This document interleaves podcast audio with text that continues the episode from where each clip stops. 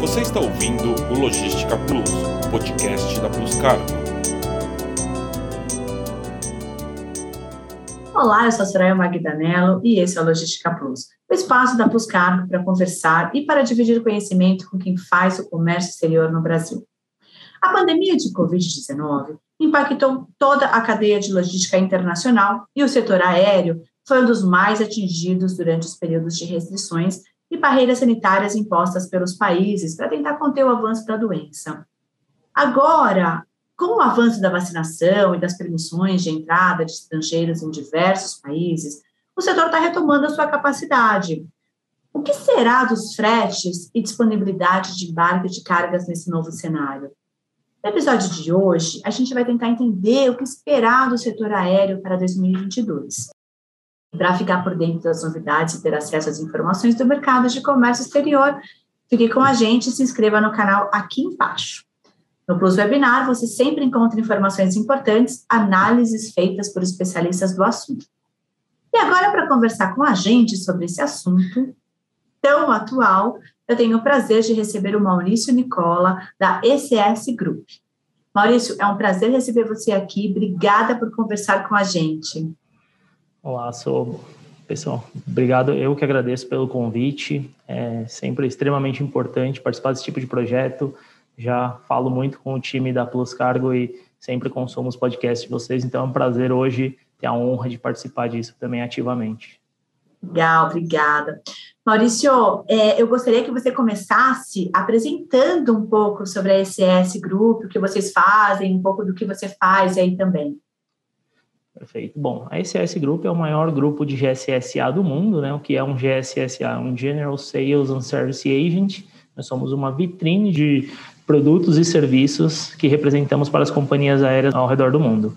É, nós estamos presentes hoje em 51 países, temos mais de mil funcionários. Aqui na América Latina, nós estamos presentes em 11 países, é, temos contas globais com as maiores companhias aéreas do mundo. Nós fomos eleitos esse ano de 2021 novamente como o melhor GSA do mundo pela Air Cargo Week, que é uma votação global. É, eu, Maurício Nicola, atuo na área de transporte de cargas internacionais há 13 anos. Já tive participação pelo, por grandes empresas aéreas, comecei minha trajetória nesse ramo na TAM, depois virou Latam, tive uma participação também na Azul, e hoje estou aqui à frente da área comercial do Grupo ECS, aqui no Brasil, representando sete companhias aéreas. E espero que eu possa contribuir com todo esse projeto. Olha, o senhor conta para a gente é, quais foram os principais impactos que vocês sentiram trabalhando com o setor aéreo, não só no último ano, né? Desde 2020, quando começou a pandemia. Exatamente, isso que eu ia te falar. É, eu diria que não só mesmo no último ano, né? Desde março de 2020, quando começou fortemente essa pandemia aqui no Brasil, nós enfrentamos diversos desafios ao longo de toda a cadeia logística mundial. É, tivemos cancelamentos repentinos, fechamentos de fronteiras em diversos países, isso impactou diretamente o nosso dia a dia no transporte de carga aérea. Tivemos 95%, que... né, que de corte torno, de voos? Foi em torno de 95%, em torno de 95%. É, então, nós tivemos que rever as estratégias diariamente, porque diante de um cenário tão desafiador, onde uma estratégia estava funcionando muito bem nessa semana, pode ser que para a próxima semana ela ficasse completamente inadequada. Então a gente teve que se reinventar diariamente aqui, junto com o time e tudo mais. Além disso, nós tivemos outro desafio, né, que foi ter que trabalhar no sistema de home office. É, desde março, finalzinho de março de 2020 até outubro desse ano de 2021, nós ficamos em sistema de home office. Era um sistema que a gente não adotava aqui no Brasil, a gente não tinha essa prática, né? Então nós tivemos que readaptar, nos acostumar com as ferramentas digitais de reunião, é, as próprias visitas aos clientes, né? Eu que sou da área comercial, é, tivemos esse grande desafio, elas deixaram de existir, as visitas presenciais, por uma restrição do grupo, dos próprios clientes, pelo distanciamento social e tudo mais.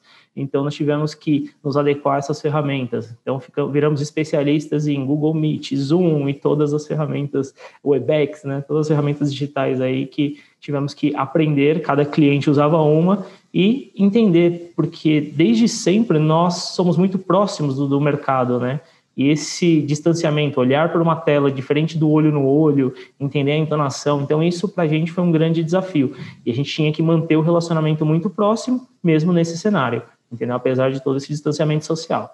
Além disso, a gente ainda teve a crise do marítimo, né? Que toda essa falta de container no mundo é, gerou todo esse desequilíbrio na cadeia logística internacional. Além disso, em março desse ano, a gente teve aquele acidente com o navio que bloqueou o canal de Suez. Isso aí também, é, para o marítimo, foi um problemaço. Para o aéreo, criou diversas oportunidades de carga, porque nós pegamos, tivemos acesso no aéreo a cargas que sempre tiveram perfil de marítimo e acabaram migrando para o transporte aéreo, porque, mesmo aceitando um frete muito mais caro, porque não tinha opção realmente de navio. É, além, dessa escassez, além disso, nessa escassez dos contêineres, ela também resultou no aumento do frete marítimo. E aí, muitos dos casos acabava ficando muito próximo, principalmente aqui na América do Sul, os transportes ficavam muito parelhos em relação, sempre tem uma discrepância muito grande, e aí com esse aumento do, do, do, transporte marítimo, acabou ficando muito parecido. Então os clientes optaram por mandar via aéreo. E quais são, quais foram as medidas é, que vocês tomaram durante esse período para garantir a operação no setor? Que é, realmente, né, a gente não tem a cultura do home office, né? De repente a gente teve que começar a se adaptar. Como é que vocês fizeram? É...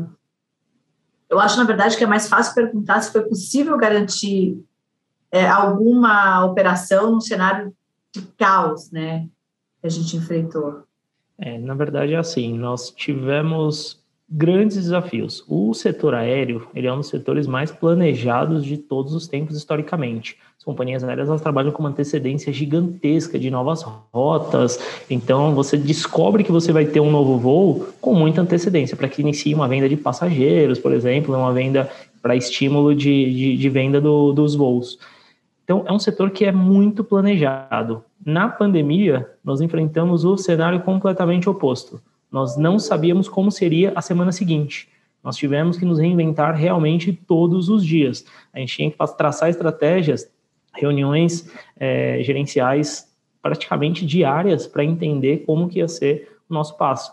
Então, aqui como estratégia dentro do nosso grupo aqui no Brasil, nós reforçamos nossa malha de cargueiros, uma vez que as companhias aéreas passageiras tiveram os voos suspensos, então nós vimos que teria uma oportunidade, apesar de todo o cenário de incerteza e tudo mais, nós apostamos muito, porque a carga aérea não para.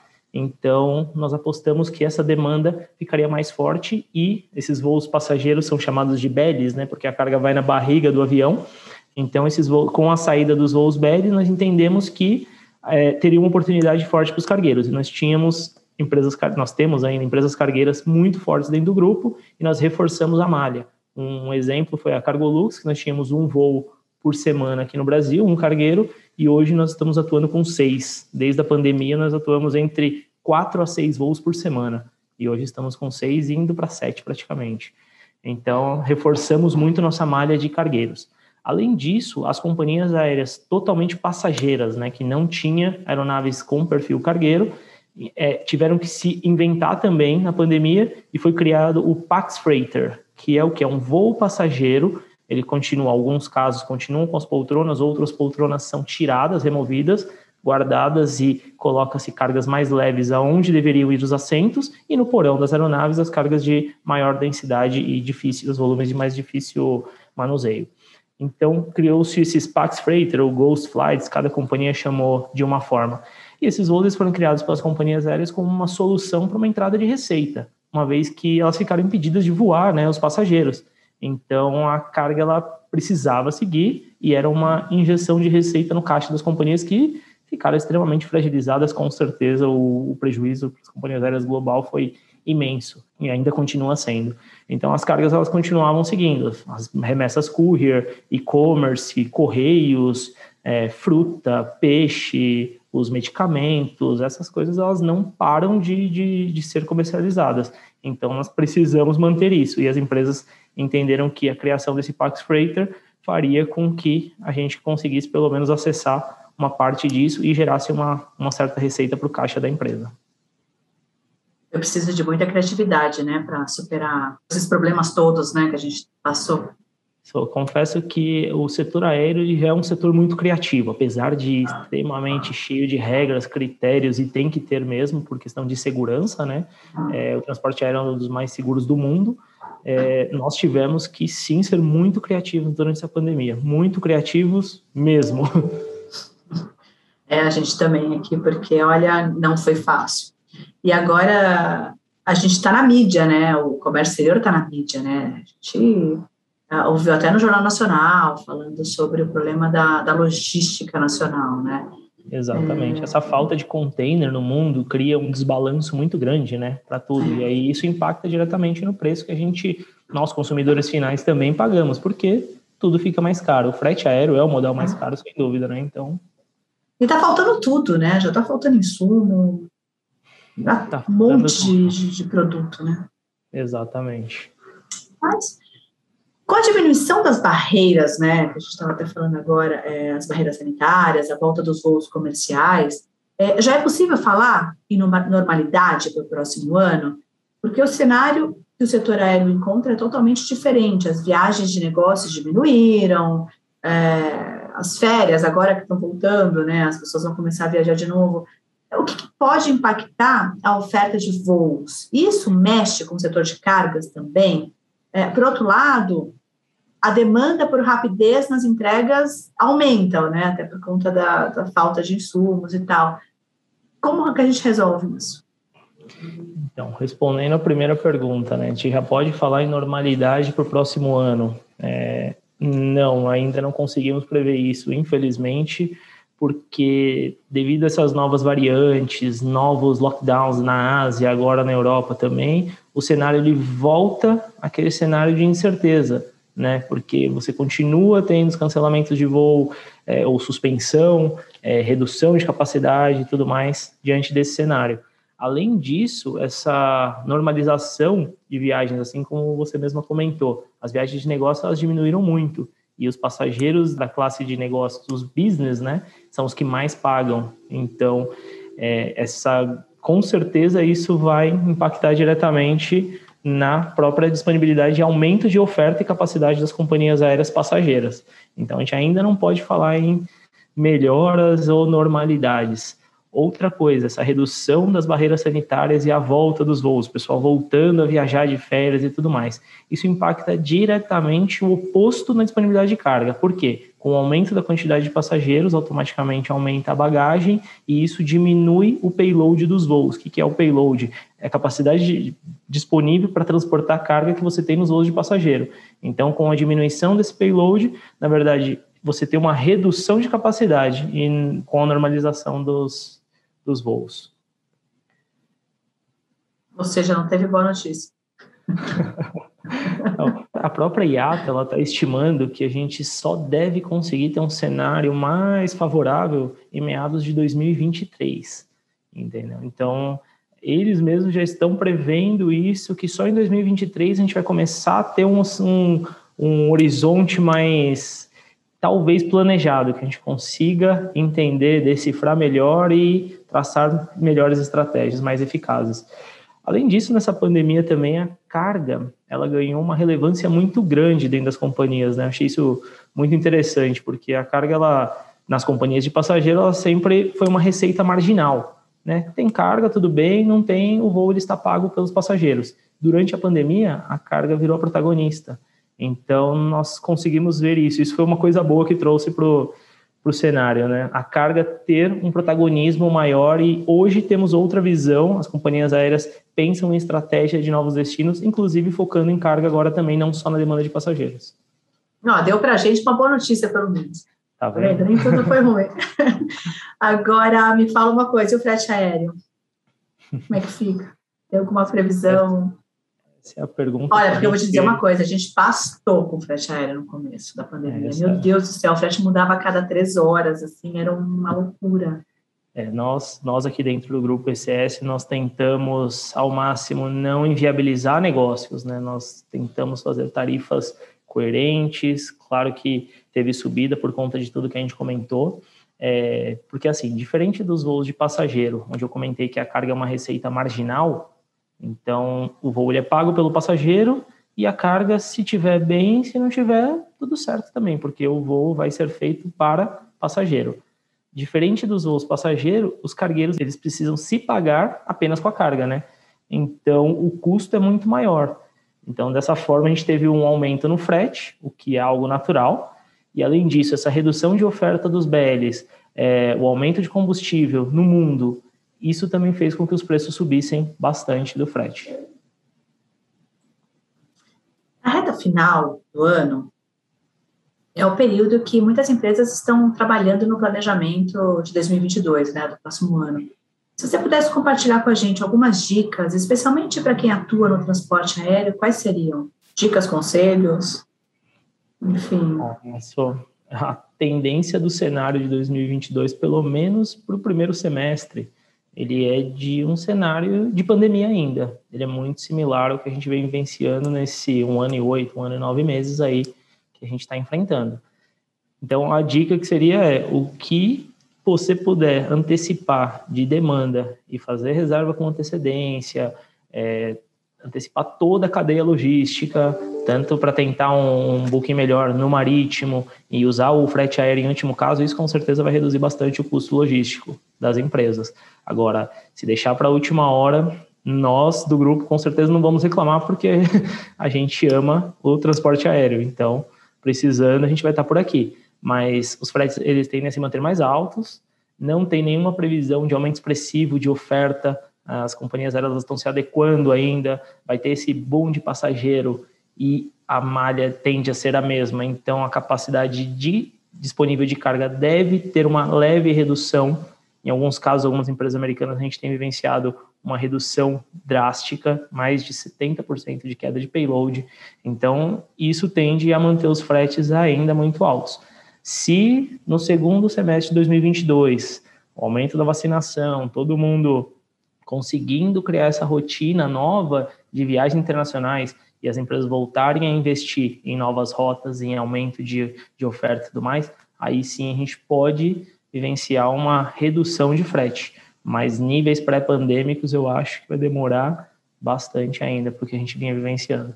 Você pode ver, por exemplo, mercados domésticos, né? Eles tendem a se recuperar muito mais rápido. Se a gente pegar os exemplos, muito mais rápido do que os voos internacionais. Se a gente pegar os exemplos dos Estados Unidos, o mercado doméstico dos Estados Unidos está excelente, load factors acima de 90% de passageiros, todo mundo viajando dentro dos Estados Unidos. Aqui no Brasil também, a gente vê as principais empresas, a, a Latam, a Gol, a Azul, todas elas divulgaram aí os resultados com load factor acima de 80%, que é um cenário muito próximo pré-pandêmico. Agora, as viagens internacionais, ainda com todas as restrições e tudo mais que agora estão sendo diminuídas, ainda está muito fraca. É uma coisa que ainda está engatinhando, né? Podemos dizer assim.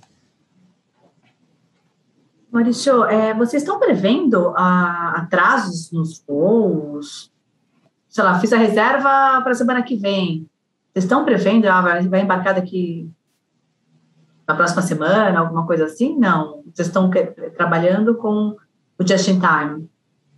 Não, nós temos um planejamento, cada companhia tem uma abertura sistêmica de voos, né?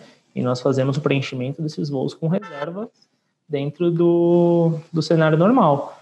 Mas trabalhar com atrasos, um atraso ou outro eventualmente, por uma restrição de payload pode acontecer. Geralmente, as cargas que não podem ter atraso nenhum são contratados um serviço diferenciado, um serviço expresso, cada companhia tem um nome para o pro seu produto diferenciado, e esses não podem ter atraso de jeito nenhum para que a gente não perca a credibilidade do produto. Né? E normalmente é para perecível ou para qualquer tipo de carga?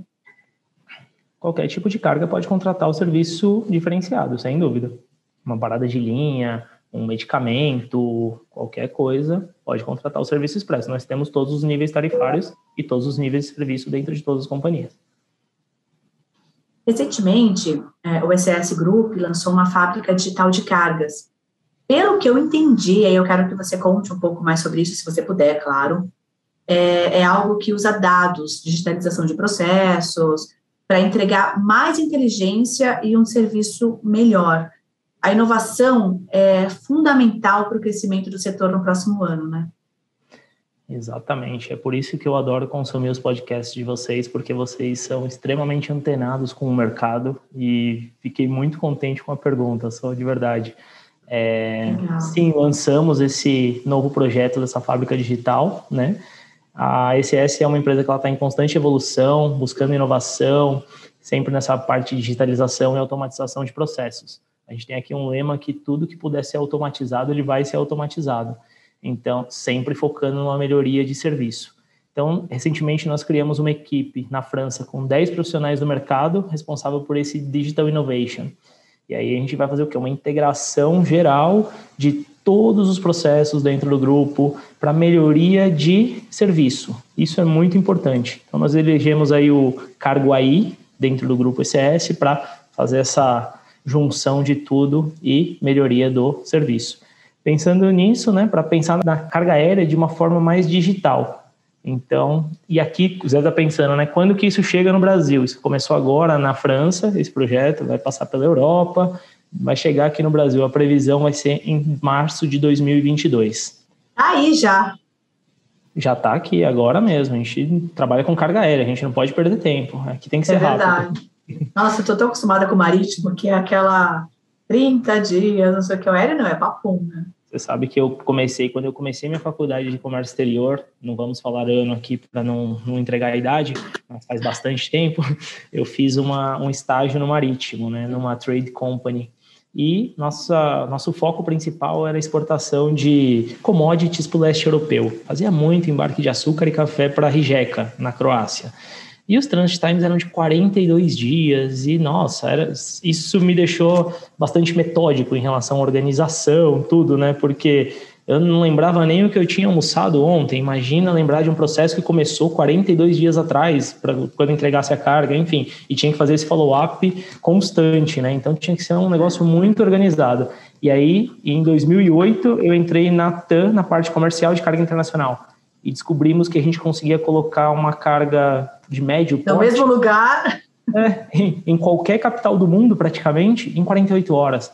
Então, isso para mim foi fascinante, né? É, uma vez que você conhece o modal, pelo menos eu, né? Uma vez que conhece o modal aéreo, ele é fascinante, vicia, e é assim, eu recomendo. Você fica, você perde noites de sono, mas é um negócio que quando você vê o resultado final, tudo que você consegue movimentar e aonde você interfere na cadeia logística global, isso sim te traz uma grande satisfação. Hoje aqui no Brasil nós somos responsáveis por 25% de toda a carga de exportação. Então, Caramba, um monte! Sai, tudo que sai do Brasil do modal aéreo, 25% passa pelo dentro, por dentro do nosso grupo. Então, é muito expressivo, é uma responsabilidade muito grande e a gente visa um profissionalismo imenso e um excelente relacionamento com todo o mercado. Então, estamos aqui justamente para isso. É muito bom trabalhar com vocês.